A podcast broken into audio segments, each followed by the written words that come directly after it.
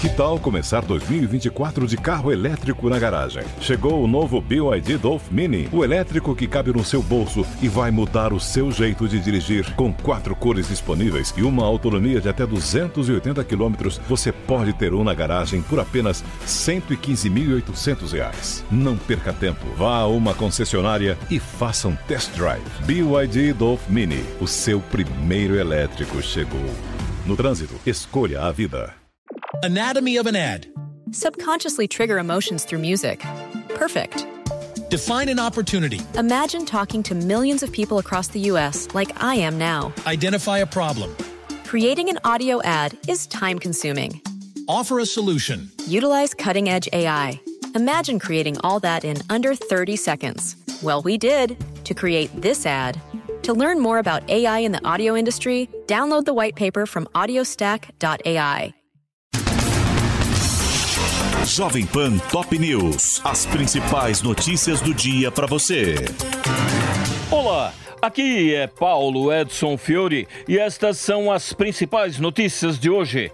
Senado aprova a PEC da transição com impacto de 168 bilhões de reais por dois anos. A proposta, que permitirá gastos extras para custear o Auxílio Brasil, recebeu 64 votos favoráveis em dois turnos e agora segue para a Câmara, onde a expectativa é de que seja votada na próxima semana. Eram necessários 49 votos para aprovação no Senado, sendo que no primeiro turno, 64 parlamentares votaram a favor e 16 foram contra. No segundo turno, foram 64 votos favoráveis e 13 contrários. A PEC é a solução encontrada pela equipe do presidente eleito, Luiz Inácio Lula da Silva, para cumprir promessas de campanha, como a manutenção do Auxílio Brasil, que deve voltar a se chamar Bolsa Família, em 600 reais, além da concessão de uma parcela adicional de 150 reais por cada criança de até 6 anos. Outras metas são o aumento do salário mínimo e a recomposição de verbas no orçamento do ano que vem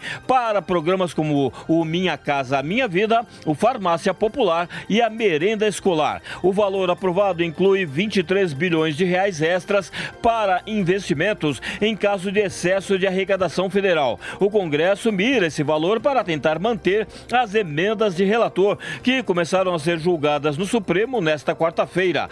Na sessão, o governo, através da AGU, defendeu a constitucionalidade das emendas e afirmou que são prerrogativa do Congresso. A PGR também se posicionou a favor do dispositivo de liberação de verbas.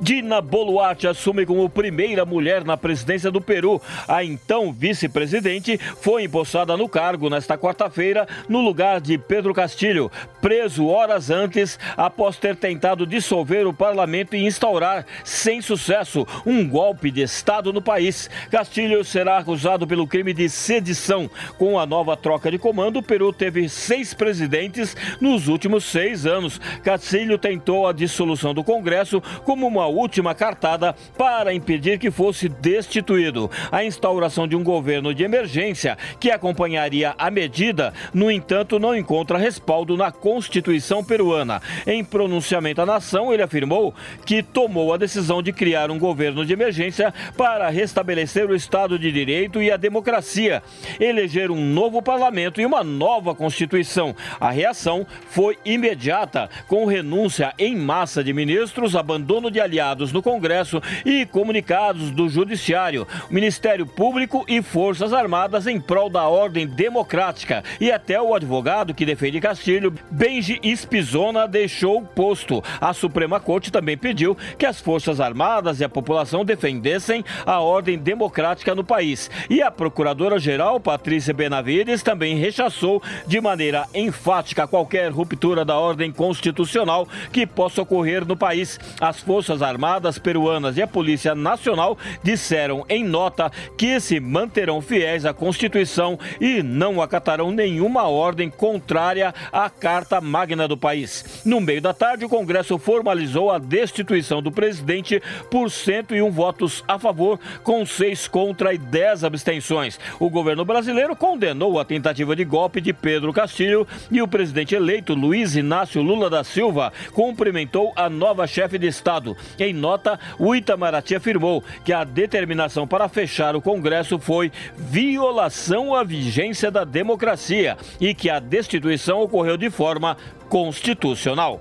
Banco Central mantém taxa básica de juros em 13,75% ao ano pela terceira vez e manda alerta ao novo governo. No comunicado, o Copom cita a elevada incerteza sobre o futuro do arcabouço fiscal do país e destaca que a conjuntura requer serenidade na avaliação dos riscos. A Selic está nesse patamar desde agosto e a manutenção já era esperada pelo mercado. Foi a última reunião reunião do Copom sob a administração de Jair Bolsonaro. O próximo encontro do comitê está marcado para os dias 31 de janeiro e 1 de fevereiro de 2023, já na gestão do presidente eleito Luiz Inácio Lula da Silva, que nesta quarta-feira confirmou o desmembramento do Superministério da Economia de Paulo Guedes em Fazenda, Planejamento e Indústria e Comércio. A decisão foi confirmada pelo coordenador de grupos técnicos técnicos do gabinete de transição,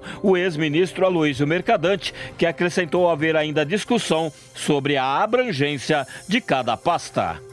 Justiça impõe três anos de internação a adolescente autor de ataque que deixou quatro mortos e sete feridos em escolas de Aracruz, no Espírito Santo. A decisão, anunciada pela Vara da Infância e da Juventude, prevê o tempo máximo estabelecido a infratores neste modelo de medida socioeducativa. O menor de 16 anos foi julgado dentro do prazo de 45 dias, como prevê a lei brasileira, e será avaliado a cada seis meses por uma equipe multidisciplinar formada por psicólogos e psiquiatras. O adolescente vai cumprir a medida no Instituto de Atendimento Socioeducativo do Espírito Santo, em Cariacica, na Grande Vitória, onde já está internado desde o dia seguinte aos ataques ocorridos em 25 de novembro. A advogada do adolescente, Priscila Benítio, afirmou que não vai recorrer da decisão judicial.